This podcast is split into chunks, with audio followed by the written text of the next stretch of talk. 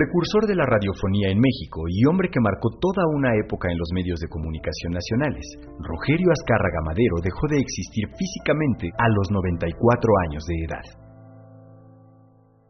El visionario empresario mexicano nació en el entonces Distrito Federal, hoy Ciudad de México, en el año de 1927, cuando el país entraba poco a poco a su reconstrucción pasada la convulsionada época revolucionaria.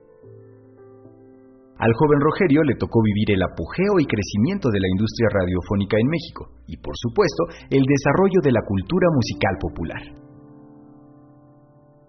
El hombre que se formara en el Instituto Tecnológico de Estudios Superiores de Monterrey en la carrera de Administración de Empresas fue un apasionado de la cultura y el entretenimiento, porque la época que le tocó vivir fue la de los grandes cantantes juveniles de rock and roll. Precisamente una de sus grandes aportaciones a la empresa y la industria musicales fue la fundación de la disquera Orfeón. Desde 1958, Discos Orfeón sirvió para la promoción de la música mexicana y plataforma para el impulso de compositores y cantantes del género vernáculo y baladistas cuyas producciones discográficas marcaron toda una época en el gusto de las juventudes mexicanas. Una década más tarde, es decir, en 1968, funda la Radio Distrito Federal, precursora de lo que hoy es el Grupo Fórmula. Hoy el grupo se consolida como cadena radiofónica mexicana, cuya difusión llega a todos los rincones de la República Mexicana y más allá de las fronteras, llevando información, cultura y entretenimiento de forma gratuita a todas las audiencias. El Grupo Radio Fórmula representa desde 1987 la estación pionera de la radio informativa en México, iniciando sus transmisiones de noticiarios a nivel nacional. Rogerio Azcárraga, además de exitoso impulsor de los medios de comunicación, fue un formador y capacitador profesional de comentaristas de alto nivel, que hoy, frente a los micrófonos, le reconocen su gran capacidad para promover la libertad de expresión en el marco de los derechos de las audiencias. En el espacio personal y familiar, el señor Azcárraga Madero se distinguió siempre como padre ejemplar que brindó a los suyos formación ética, principios sociales y rectitud a toda costa a lo largo de su existencia, como lo corroboran su familia, colaboradores y amigos que lo trataron y estimaron. Desde la década de los 80 del siglo pasado hasta el día de hoy, su huella profesional permanece como columna central del grupo que fundó y su trabajo permea en los medios de comunicación, dada la cauda de éxitos noticiosos y culturales que impulsó a lo largo no solo de su carrera, sino de toda su vida. Fue apenas en 2017, hace cinco años, cuando el señor Rogerio Azcárraga Madero recibió el merecido Premio Nacional de Comunicación en una ceremonia en la que su discurso defendió la labor informativa y la libertad de expresión, que es lo importante. Siempre generoso y amable, el señor Rogerio Azcárraga Madero envió a esta hora nacional un mensaje el pasado 13 de febrero con motivo del Día Mundial de la Radio. Queda pues su voz y testimonio como huella en la radiodifusión mexicana, de la que formó parte sustancial y en la que su obra pervivirá por muchos años más. Este es el último emotivo mensaje que nos legó y con el cual la hora nacional le rinde homenaje. Buenas noches, soy Rogelio Escarga Madero, presidente fundador del Grupo Fórmula. Saludos a toda la audiencia que nos escucha a nivel nacional gracias a la enorme cobertura de la radio. Ahora, en este medio de comunicación, cumple 100 años. Me parece importante significar su labor con la sociedad. Informamos, ayudamos a la población en situaciones de desastre y también entretenemos. La radio acerca a las personas, los pueblos y las naciones. No tiene ningún costo para quien lo escucha y está disponible en todas las comunidades del mundo con 90 años de historia, Grupo Fórmula es parte de este centenario.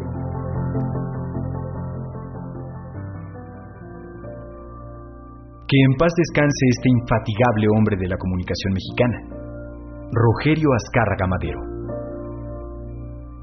A nombre de las autoridades de la Dirección General de Radio, Televisión y Cinematografía de la Secretaría de Gobernación y de la producción de esta hora nacional, enviamos un solidario abrazo a su familia, amigos y colaboradores. En esta ocasión, la marquesina radiofónica de la Hora Nacional se enciende e ilumina con un nombre que a las y a los mexicanos nos es más que familiar, muy cercano. Esta noche nos hermanamos en el sonido para darle paso a una figura del teatro, del cine y de la televisión nacionales. ¡Hey familia! Danzón dedicado a María Rojo. Hablaremos de su carrera, sus directores, sus películas y, claro, su música favorita. Hagamos juntos este programa homenaje a una de nuestras grandes estrellas de la pantalla grande, cuya actitud crítica y disciplina brillan por sobre el tiempo y el espacio. Hagamos que nuestro homenaje llegue hasta donde ustedes, usted, nos escuchan, porque allí seguramente está México. La hora nacional, el sonido que nos hermana. María Rojo, la primera actriz e icónica mujer de la pantalla grande mexicana, es sin lugar a dudas representante de un cine mexicano contestatario que buscó su expresión durante la segunda mitad del siglo XX. Ahí para empezar.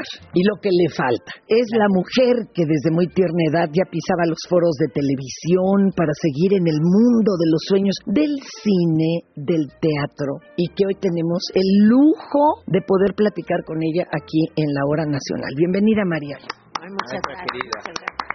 En un homenaje muy merecido de Ah, muchos que se te deben de hacer. Oye, tu segundo apellido es, como decía un amigo, de abuelengo, no de abolengo, hinchauste. decía. Con acento en la A, decía mi mamá que era maestra de, de español. Oye, ¿a ti tu mamá te ayudó con algo que podría haber sido un grave problema y que después me he enterado que muchos actores de esos famosos que vemos tanto en Hollywood como en México lo han padecido? ¿Tú llegaste a tener un problema de dislexia o algo? Ah, no lo tengo. Cuéntanos, porque además con tu mamá fue con la que saliste adelante, ¿no? Fíjate que mi mamá trabajaba en la primaria y era la directora de la secundaria nocturna 3, que estaba en Avenida Chapultepec y daba clases de español. Primero daba eh, civismo, derecho obrero, cuando estudió con Cárdenas, con Cárdenas sa- del Río. Ya sabemos de dónde salió. Ya sabes, ya sabes, ya sabes.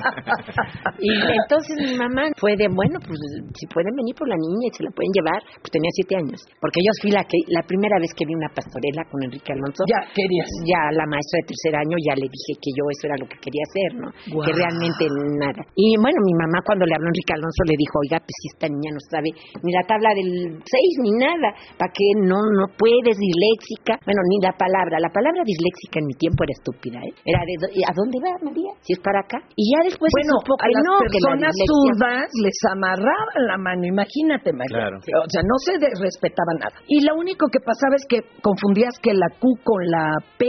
Por ejemplo, te pongo algo que hasta ahora, hasta siendo senadora de la República, confundía, es eh, las, los números romanos. Ah. Tengo que estar, no, María. Porque Los tú lo al ves, revés. lo que está a la izquierda lo veías a la derecha. Sí, Eso todavía me costó trabajo, pero el teatro en general, el cine, el baile, Eso no. Y la ideología tampoco se No, esa, Nada, esa. Eso nada costó trabajo. Y entonces, ¿qué pasó? ¿Qué le contestaron a José Alonso cuando terminaste en la pastorela? ¿O cómo hicieron para Enrique entrar? Alonso, al, al que hacía el teatro del pequeño mundo. Sí, pero ah, es que- pues fíjate que le contestaron que sí, hice un papelito, pero bien chiquitito, pero yo era feliz. Pero un día la caperucita, la verdadera niña que tenía como 12 años, yo tenía como 7, se fue y no llegó. Y ¿Eh? entonces yo, que era timidísima, ¿no sabes?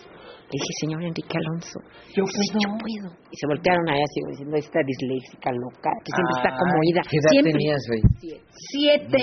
Qué cosa. Oye, pero la oportunidad la pintan calva, decía mi padre. Sí, mi mamá me dijo, pero María, ¿qué hiciste? Ah, porque la hice. Sabes que yo la veía de fuera y me la sabía por los ensayos. Claro. Pero a la hora en que el lobo se puso la cosa esta, me dijo, ¿te voy a comer? No, hombre, pues unos lagrimones hasta acá y grité y todo. todo esto. Entonces Enrique Alonso lo tradujo en que era una estupenda actriz. No, yo estaba asustadísima. Pero ¿cómo este señor de verdad es el lobo? Verlo maquillado y ya diciendo, ¿te voy a comer? Y entonces me dijo, yo voy a hablar con tu mamá. Porque he descubierto una actriz.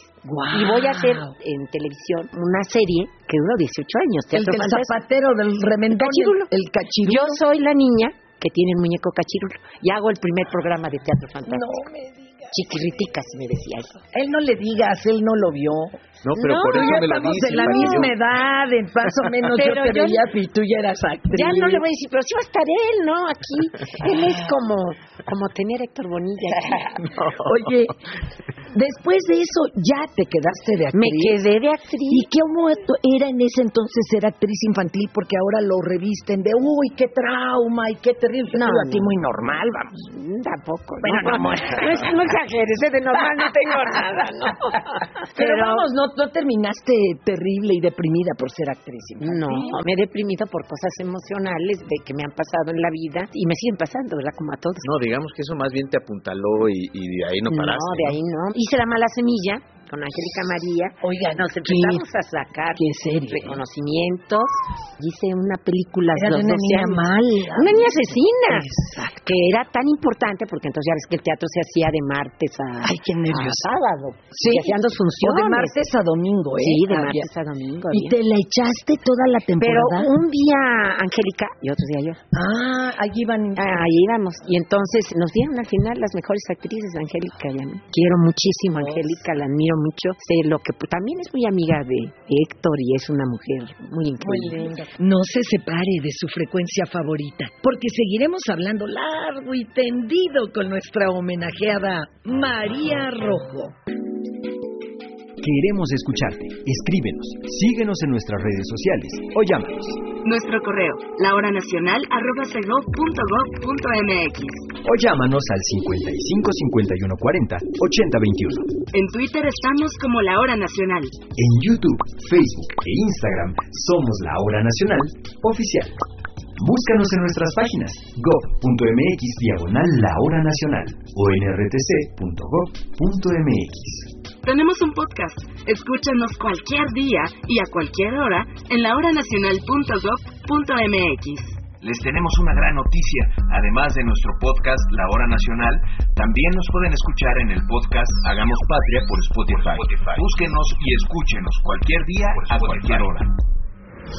Oye, María, ¿y cuándo dirías que es tu parteaguas, digamos, cuando empiezas en- a hacer cine? ¿Qué película Cuando te no, marca? Empecé con una película que era La hija de Luis Aguilar y de Analisa Pelfo, de esas de blanco y negro, de Shinji, estamos llorando los tres y me carga ¿El Luis profesor Aguilar. Valdés? ¿O? No, otra? yo hice la segunda telenovela que fue el profesor Valdés después de la de Gloria. No, pero ¿Relajando sería? La- el- eh, sí, cuando entro con Casals en el Apando. Wow. Sí, porque antes hice dos cositas que eran como beats, porque lo que quería era hacer cine. Yo quería hacer cine, quería ser esposa. Ahora que hablaban de Pedro Infante, por ¿Eso- supuesto era de las que me quería. claro siempre que querías hacer cine Sí. desde niña? El cine. Quería salir de esposa de Pedro Infante. No, No me.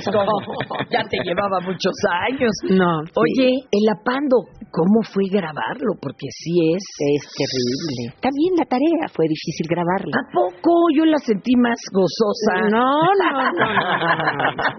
Era muy bonita en los ensayos cuando te dicen quítate la ropa. Y, ya dices yo, ¿por qué inventé esto? Que yo voy a sacar la pierna así, todo. María, por favor, que estás loca. José Alonso me decía, pero estabas inventando en los ensayos, ¿verdad? Estabas inventando. Porque ya con Jaime Humberto sí tenía una relación ya más de director, pues hice con él toda la carrera, ¿no? De director y amigo que le sugería y en algunas cosas como buen director me dice, estás loca y otras las decía qué bien que lo, que lo sugeriste, ¿no? Era una relación ya de cómplices, de amigos muy fuertes, ¿no? Cuando llego a María de mi corazón, pues ya, ya había hecho mucho con, con Jaime. Había hecho Naufragio, que fue una película extraordinaria con un guion de, de Joseph Conrad, ¿no? Pues ya había hecho muchas cosas con él. Y luego Casals, que sí, Casals pasó por mi vida siendo el, yo creo que el, cineasta del que más aprendí. Hice La Pando, Las Poquianchis, las últimas. Te puedo decir que, ah, bueno, y Bajo la Metralla, lo admiré siempre. Esta pandemia me dejó dolores muy grandes, Jaime Humberto Hermosillo y Felipe Casals. Ya ves que hasta lo reconocieron en los Óscares, era parte de la academia.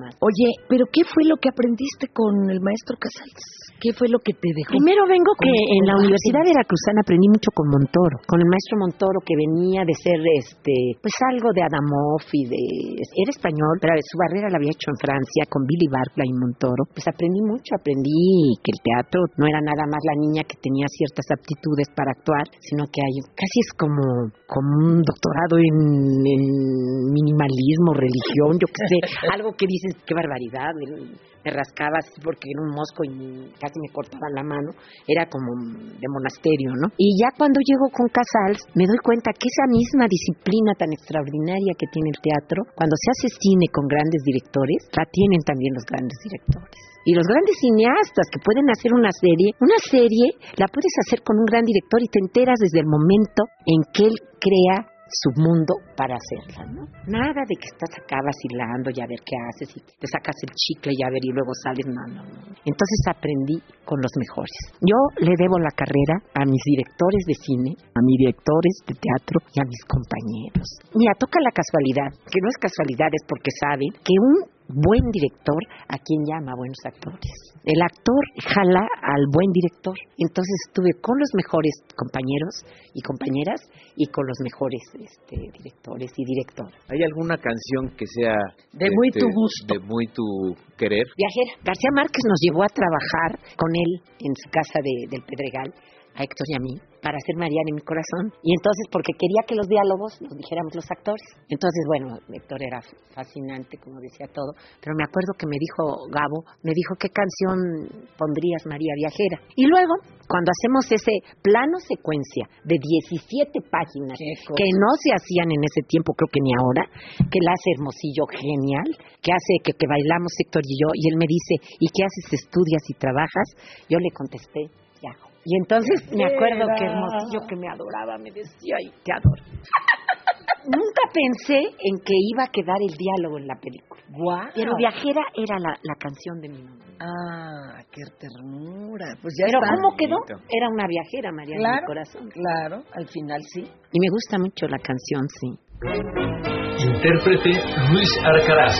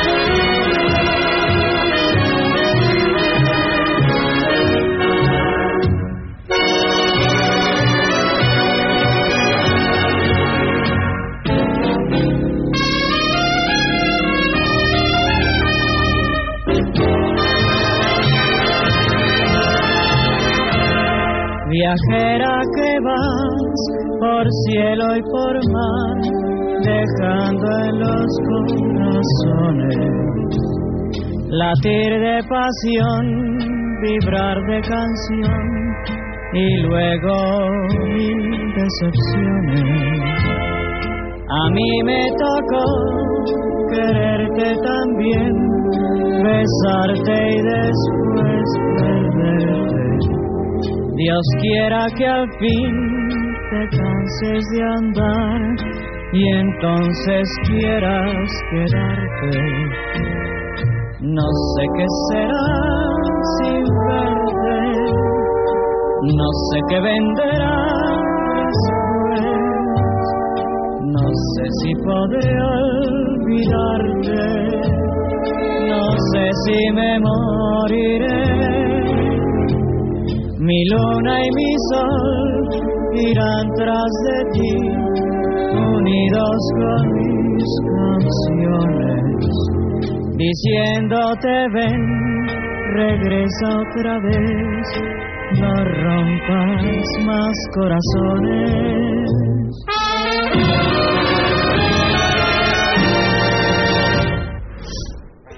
Y para ponernos en contexto sobre lo que significó hacer cine crítico, cuestionador en nuestro país, acudimos nuevamente a Gonzalo Lira, querido amigo, periodista, locutor, conductor multimedia, que se ha especializado en el estudio del cine mexicano de las últimas décadas y bueno, es una voz autorizada en materia de celuloide. Te agradecemos, mi querido Gonzalo, que estés aquí con nosotros en la hora nacional. Muchas gracias a ti, Fer. En este homenaje a nuestra querida María Rojo, ¿tú cómo la definirías? A mí algo que me llama mucho la atención de la carrera de María Rojo es en las décadas en las que estaba haciendo ese cine. ¿Por qué? Porque estamos hablando de muchos años en los cuales el cine mexicano no era este cine ni de la bonanza del cine de oro, ni de la popularidad del cine actual. Era un cine que era tan difícil de hacer que cuando existía la oportunidad, era un cine de denuncia, era un cine, digo, saliéndonos de las sexicomedias, ¿no? Y, el cine, pues más tirado a la sexicomedia, al, al cine Pues de ficheras, como le llamaban, ¿no? Creo que María Rojo forma parte de esa delgada línea entre una cosa que se hacía en esa época y la otra. Y tiene mucho que ver con quienes convocaban a María Rojo constantemente para trabajar con ella, pero sobre todo también a la personalidad y al tipo de personajes que no me imagino a nadie más haciéndolos más que ella. ¿Cómo te imaginas que hizo Felipe Casal Celapando con tantas carencias, tan poco apoyo para este tipo de cine y poder llevar a la pantalla grande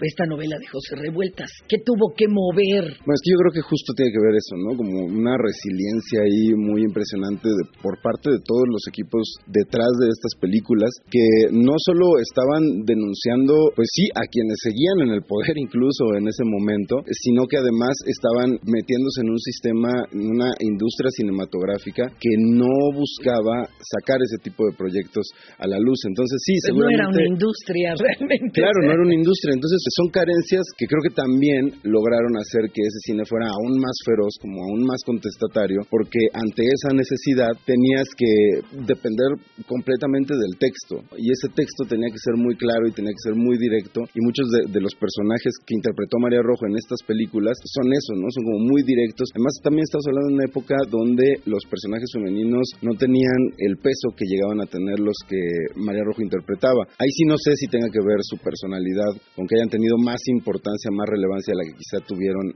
en el papel antes de filmar, pero sí me queda claro que sus personajes son mucho más memorables que muchos otros en muchas otras películas. ¿Y qué tal después con Jaime Humberto Hermosillo, María de mi corazón? Era fácil, bueno, ya no estás diciendo que todo era difícil en el cine en ese momento, pero juntar actorazos, ¿no? Así como María Rojo, Héctor Bonilla, y luego a una Le Gabriel García Márquez para ser María de mi corazón, eso también es otro logro, ¿no? Es otro logro y también te habla de que a pesar de que creo que existían estas carencias como industria que ya mencionabas, sí existía como una fortaleza en el ámbito cultural, ¿no? Y a nivel latinoamericano, ¿no? No solo en México, sí existían como estas conexiones en las que los grandes artistas y las grandes artistas sí se veían como una comunidad que se apoyaba ante esas dificultades Claro. Y que lograban juntar agendas de una forma impresionante, pero creo que viene de ahí, de esta necesidad. Está costándonos trabajo levantar un proyecto en alguna otra parte del continente, vamos a irnos todos a México, vamos a irnos todos a cualquiera uno de estos países y vamos, a, y vamos a sacarlo, exacto. Que con Jaime Humberto además vimos una faceta también mucho más ligera, quizá había comedia, pero siempre también como con ese tinte que desafiaba en lo sexual, ¿no? Pienso también de Noche Viene Esmeralda de Jaime Humberto Hermosillo, que también cuestiona como eh, la monogamia, ¿no? Imagínate estar cuestionando eso hace tres, cuatro décadas, me parece que era muy, Muy valiente. fuerte. Sí, sí, completamente. ¿Cuál sería entonces el discurso de estos que se forjaron en el CCC, en el CUEC? Por ejemplo, Hermosillo nos decías Pues desafiar. yo creo que desafiaba mucho temas sexuales, Jaime Humberto Hermosillo. Jorge Fos creo que era un poco el que se enfocaba más en las pequeñas historias, ¿no? Como en las microhistorias dentro de una paleta mucho más grande. Y bueno, Felipe Casals era completamente politizado, ¿no? Su cine es muy politizado, muy de denuncia y sobre todo creo que dentro de esa politización era muy agresivo con el espectador porque no, no maquillaba absolutamente nada, ¿no? Es, es muy fuerte ver las películas de Felipe Casals aún a la fecha porque el contexto y la forma en la que la realizaba hacen que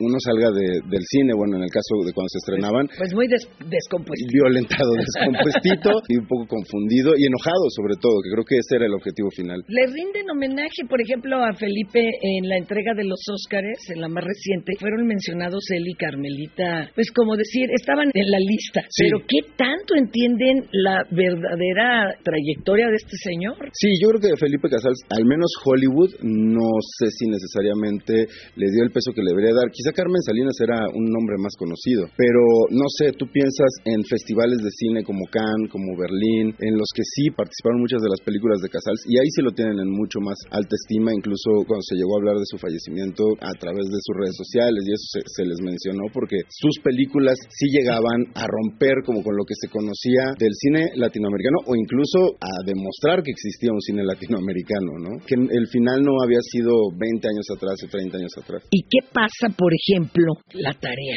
que también fue polémica. Sigue siéndolo. Sigue siendo polémica. Imagínense.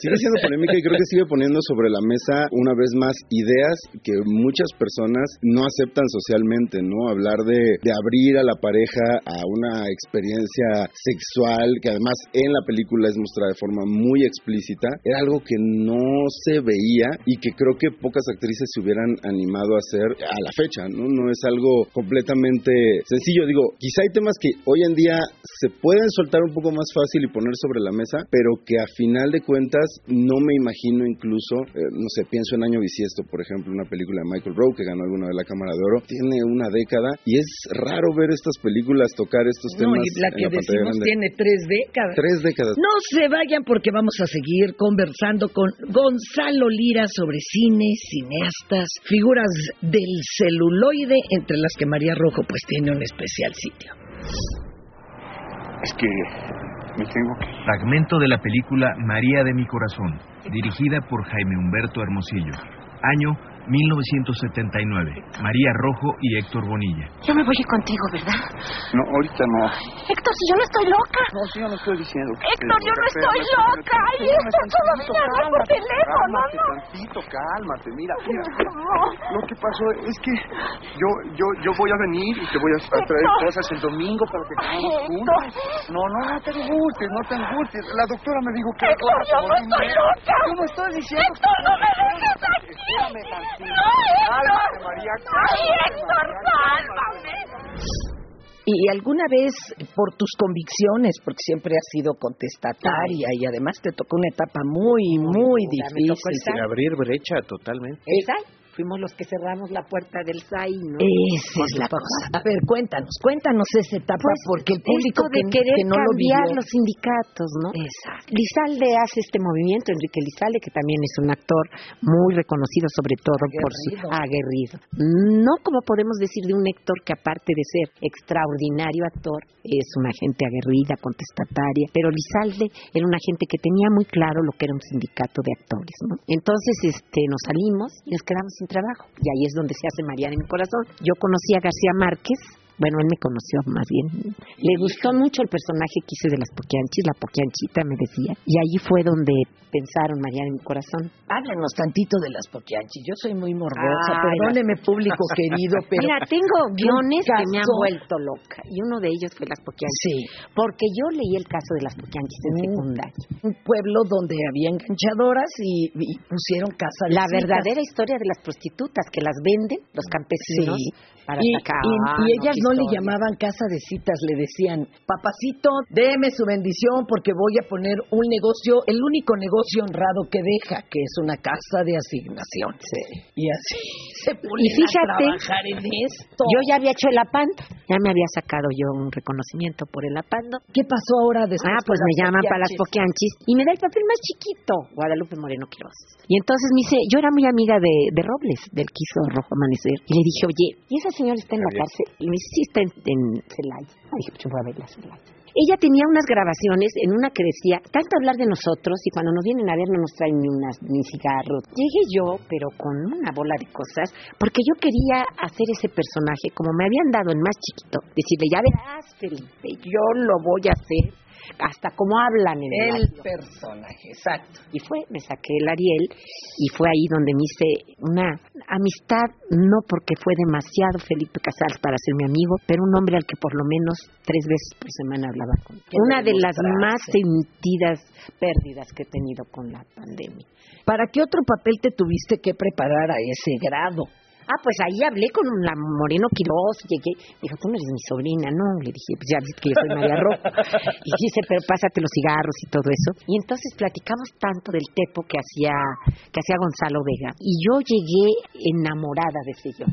Inclusive Felipe Casals tenía una parte que dice un monólogo Guadalupe Moreno Quiroz que dice, mira, de aquí tengo no sé qué, hablando ya como la gente de, de allá de Lagos de Moreno, y oí hablar a la señora. Y entonces, que era además una mujer que se iba a casar, no tenía nada que ver con la víctima que yo iba a interpretar en la película, pero bueno. Y le dije a Felipe, oye, yo sí quisiera que me oyeras, y después de que me oyó me dijo, grabémoslo. Y entonces yo por ese papel en más chiquito, por Guadalupe Moreno Quiroz, me saqué el segundo Ariel. Y para Rojo Amanecer, bueno, ahí tú ya vi, tú habías vivido. yo estaba haciendo bajo la metralla y estábamos en una casa que habían regalado los gringos y entonces de repente le dijeron, ándale, le dijeron a Felipe, haz algo en esa casa. Y se le ocurrió ese guion que tenía Javier de los enfermos de Sinaloa.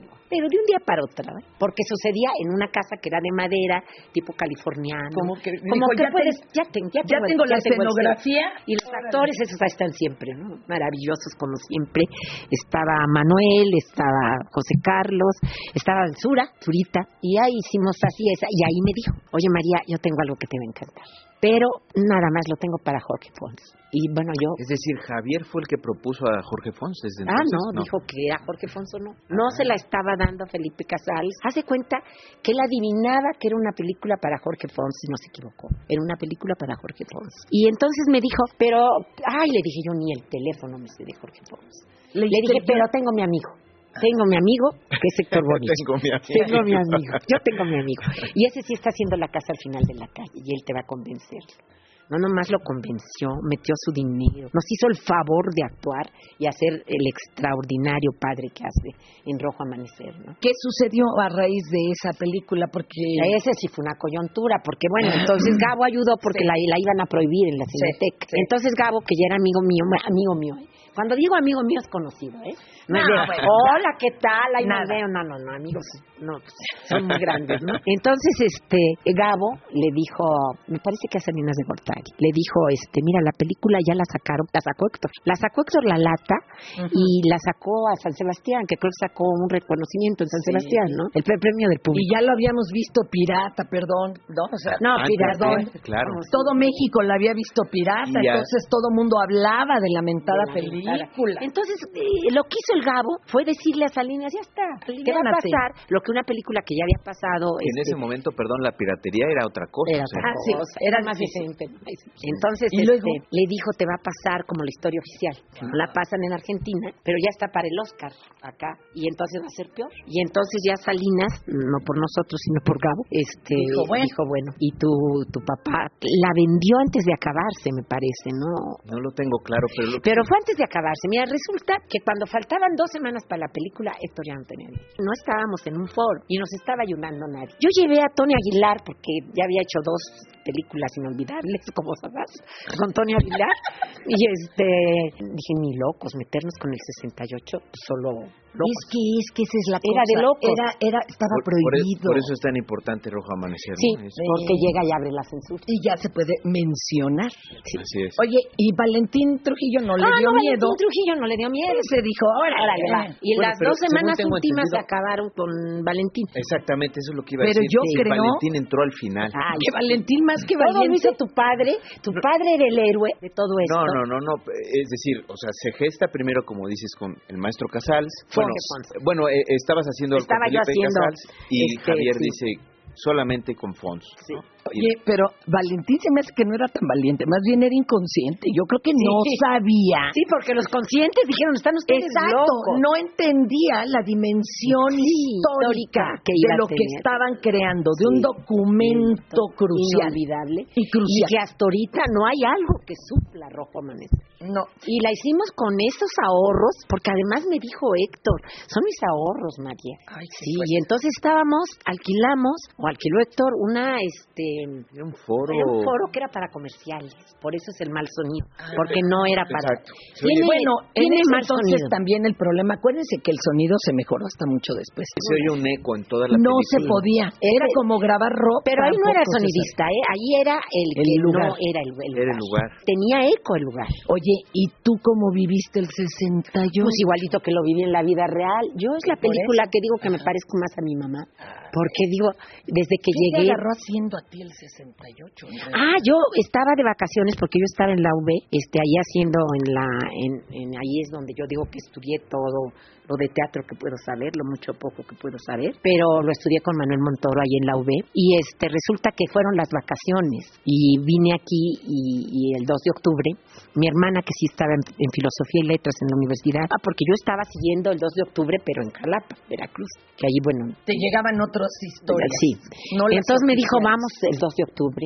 Y fui con Juan, que todavía vivía, el padre de mi hijo, y con Margarita Isabel, justamente, con Anofelia Murguía, otra extraordinaria compañera de la que he aprendido tantas cosas, seguiría aprendiendo. Y estuvimos ahí el 2 de octubre, pero mi hermana, la que fue conmigo, tiene una secuela de poliomielitis. Entonces no pudimos correr, corrieron No, todos y eso.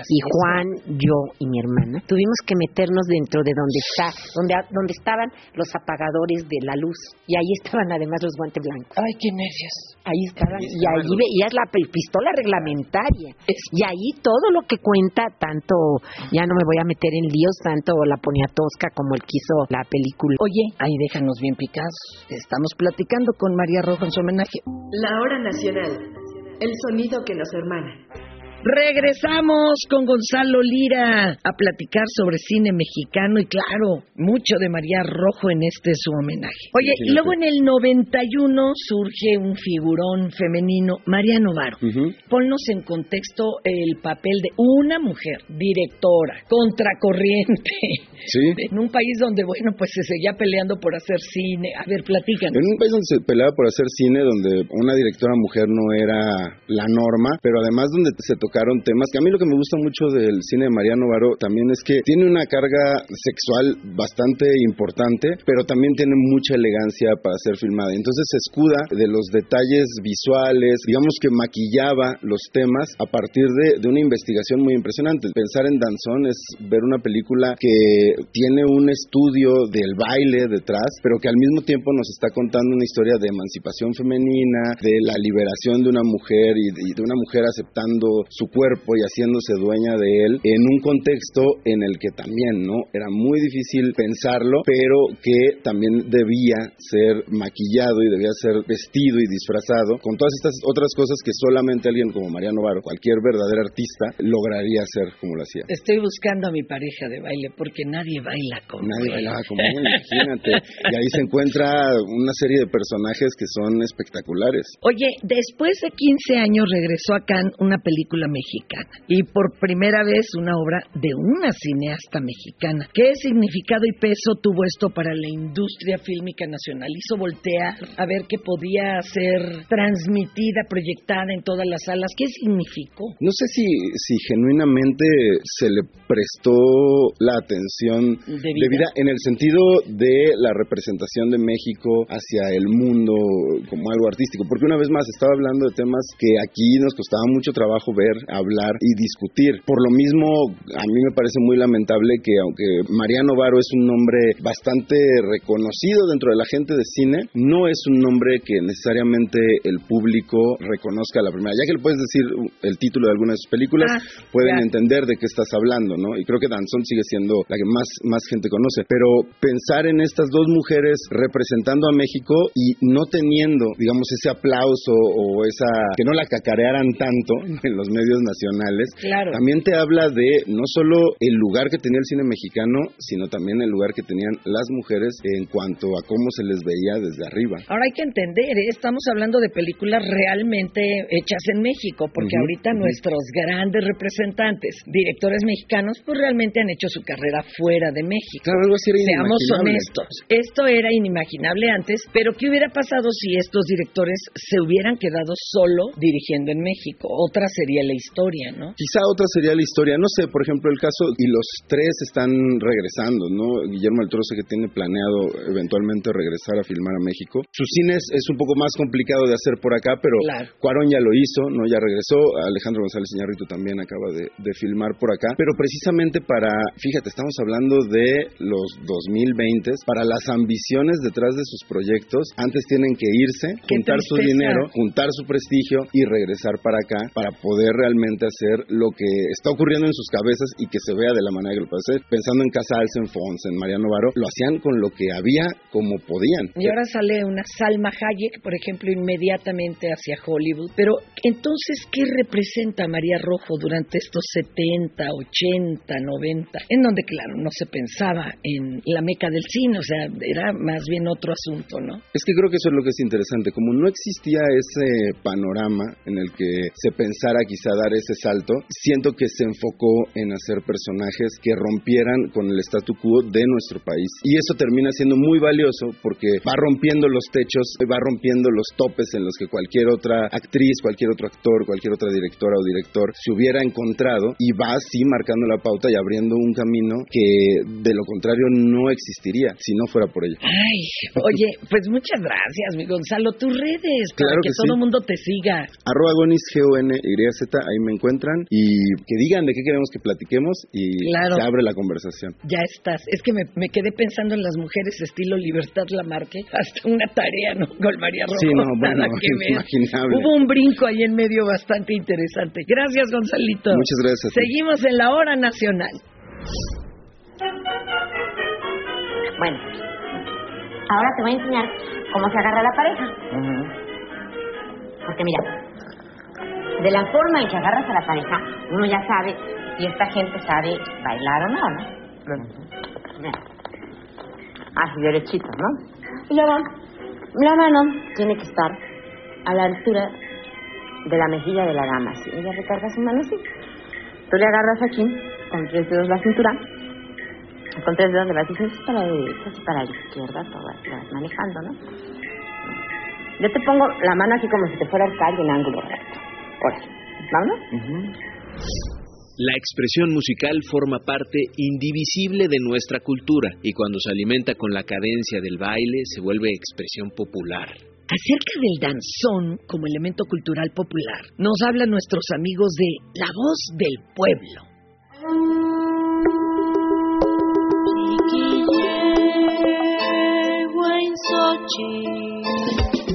El arte se comparte. Esto es La Voz del Pueblo.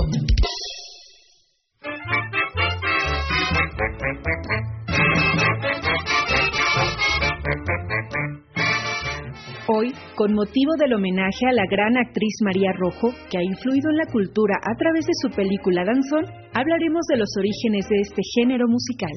El danzón proviene de una fusión de ritmos haitianos y cubanos con ascendencia africana.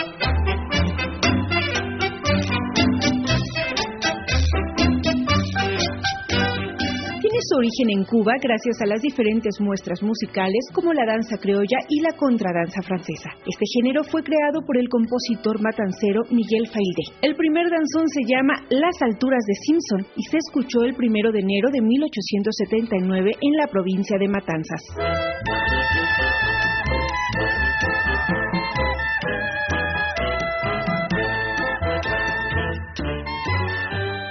Para la interpretación del primer danzón se utilizó una orquesta típica de viento, con cornetín, trombón de pistones, sigle, clarinetes, violines, contrabajo, timbales y el güiro criollo. No obstante, es en segunda mitad del siglo XX cuando comenzó a perfilar su forma definitiva e incorporar elementos de otros ritmos y géneros, principalmente el son cubano y el son montuno, lo que marcó toda una época de la cancionística de la isla.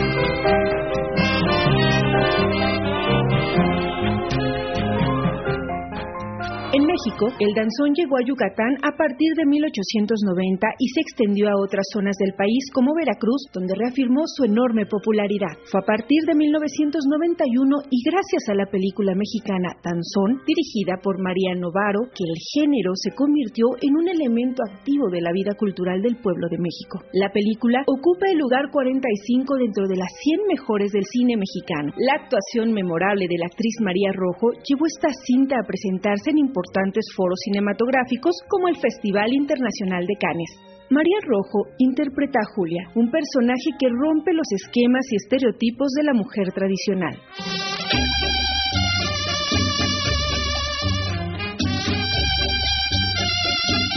Actualmente, el danzón forma parte de la cultura mexicana. Los danzoneros, bailadores, músicos, salones y plazas para bailar han adoptado este ritmo cubano como un elemento propio de nuestra identidad.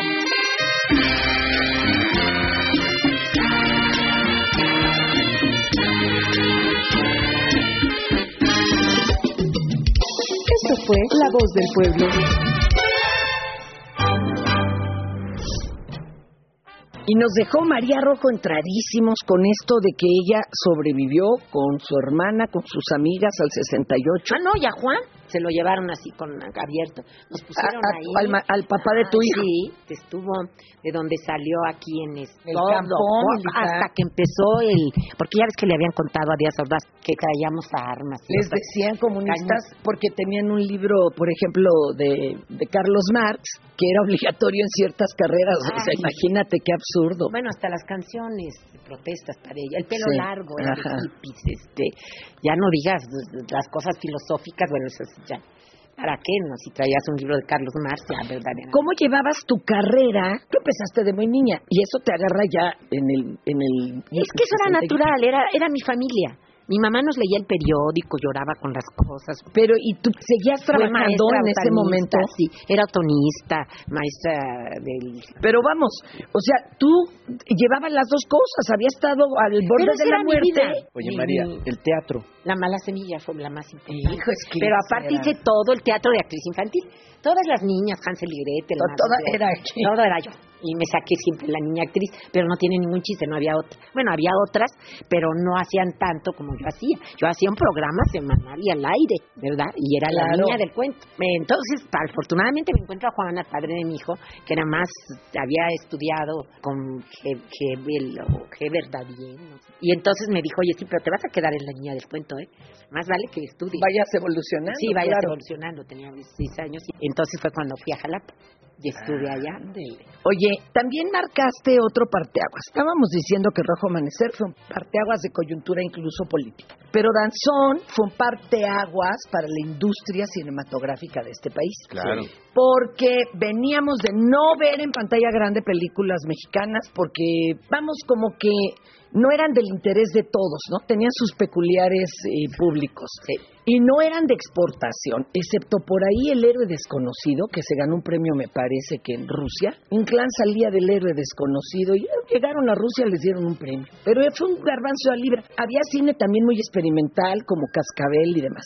Danzón fue el regreso del público a ver en pantalla grande No, cine y mexicano. Casi desde el cine de oro, ¿eh? Y mira lo que pasó. Canes- de ir a festivales. Canes tenía veintitantos años. Ajá. Porque Canes escoge las películas. Ah, claro. No, es que, manda el señor de Incine, que quién sabe quién es, a veces toca uno bueno, a veces uno sí que hay Dios, pero entonces este el señor de Incine manda su película y dice, no, chato, llevaba veintitantos años. Y escoge la película de María Novaro. Eh. Y vamos a Canes, ¿eh? Después de Cannes.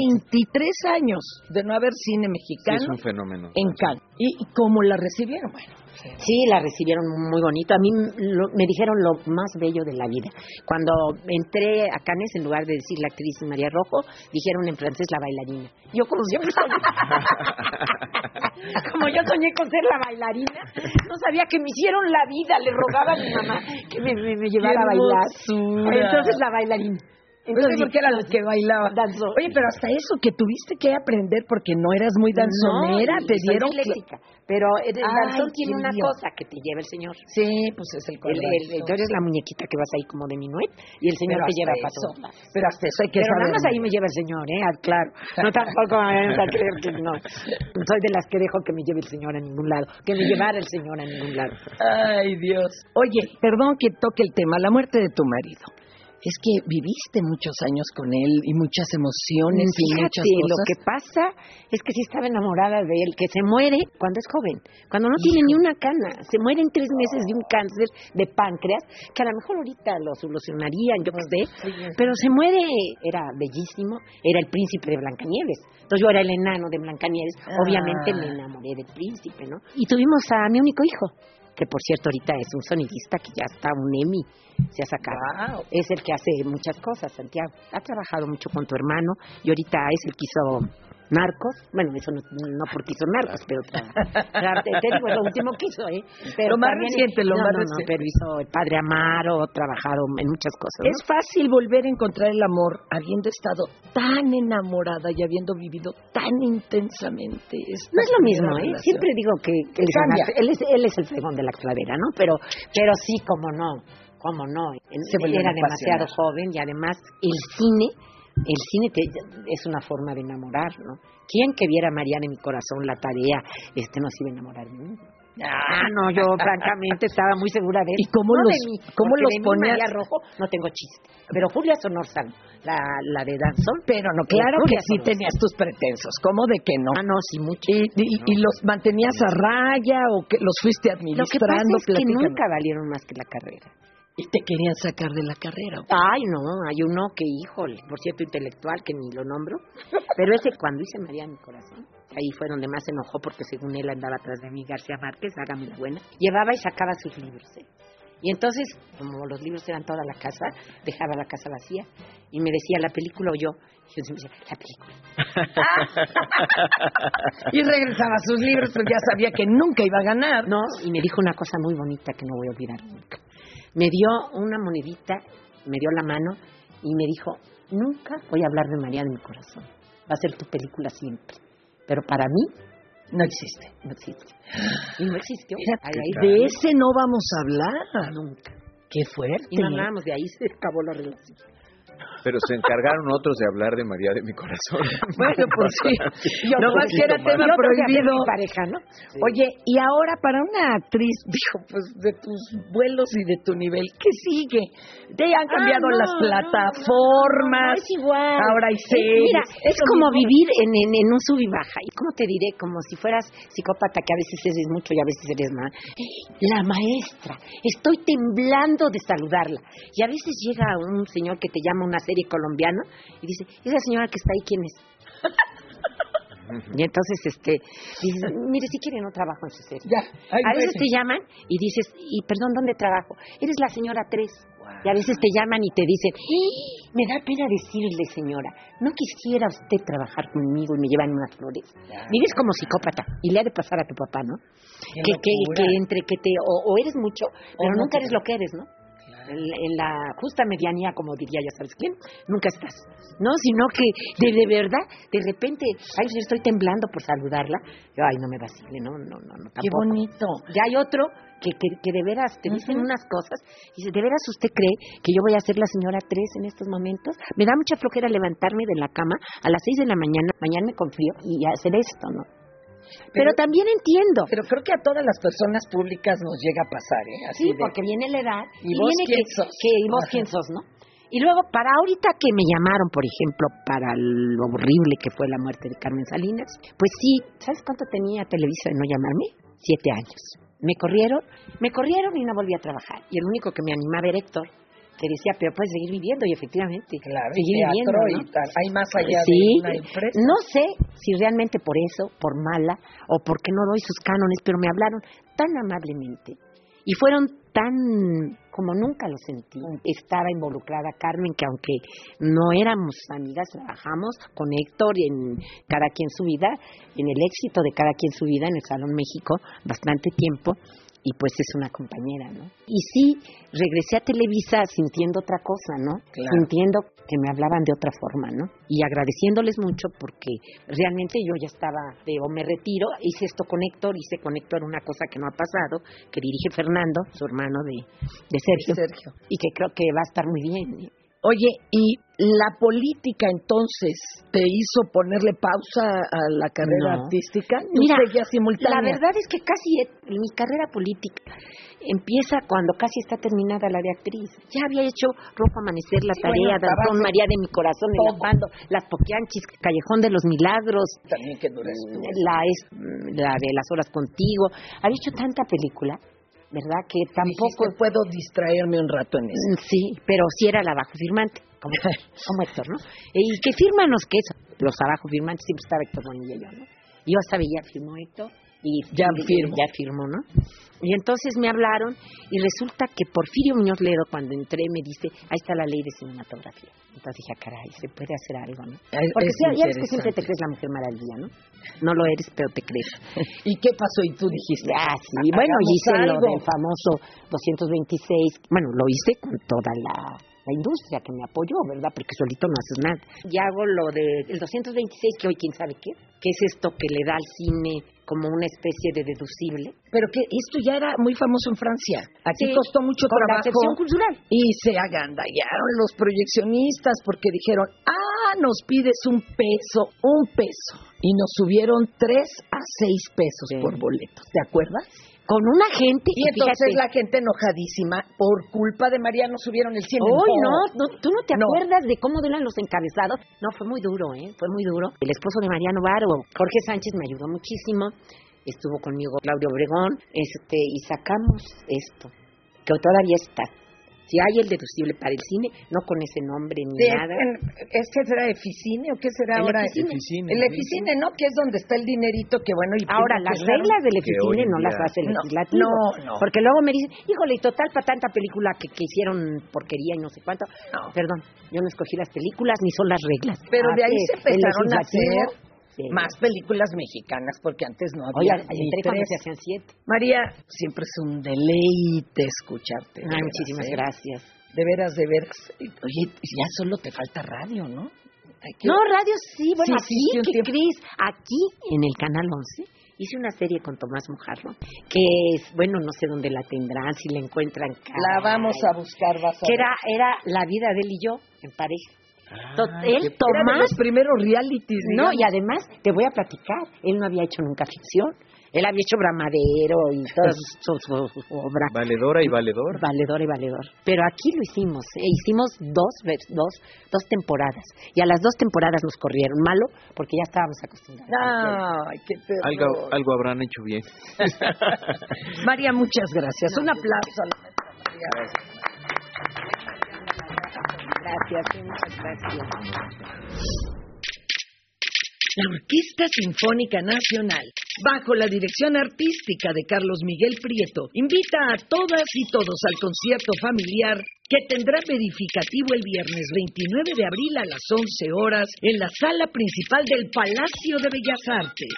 En esta ocasión participarán Jacob Tapia como director huésped y la función contará con la presencia de Mario Iván Martínez como director escénico y narrador. El programa estará integrado por obras de Tchaikovsky, Mozart, Vivaldi, Mendelssohn y Haydn. El Palacio de las Bellas Artes está ubicado, ya lo saben ustedes, en Avenida Juárez y eje central Lázaro Cárdenas, centro histórico de la Ciudad de México. Para todas las amigas y amigos que nos visitan de otro estado, es una gran oportunidad para conocer el Palacio de Bellas Artes y deleitarse con la música. Consulten la cartelera de la Secretaría de Cultura. Con estas imágenes alrededor de la gran figura artística de María Rojo, nos quedamos. Reconociendo en todo lo que vale su tesón, disciplina y coherencia crítica. Pero sobre todo la generosidad de su aprecio a las compañeras y compañeros del medio cinematográfico nacional. Se abre un compás de espera que habrá de terminar en nuestra próxima hora nacional. Sus amigos Fernanda Tapia y Sergio Bonilla. Agradecemos la compañía y le citamos para reencontrarnos el próximo domingo por su estación radiofónica favorita o la plataforma de su elección. Mientras esto sucede, pasen ustedes buena noche y tengan una excelente semana. Esta fue una producción de la Dirección General de Radio, Televisión y Cinematografía de la Secretaría de Gobernación.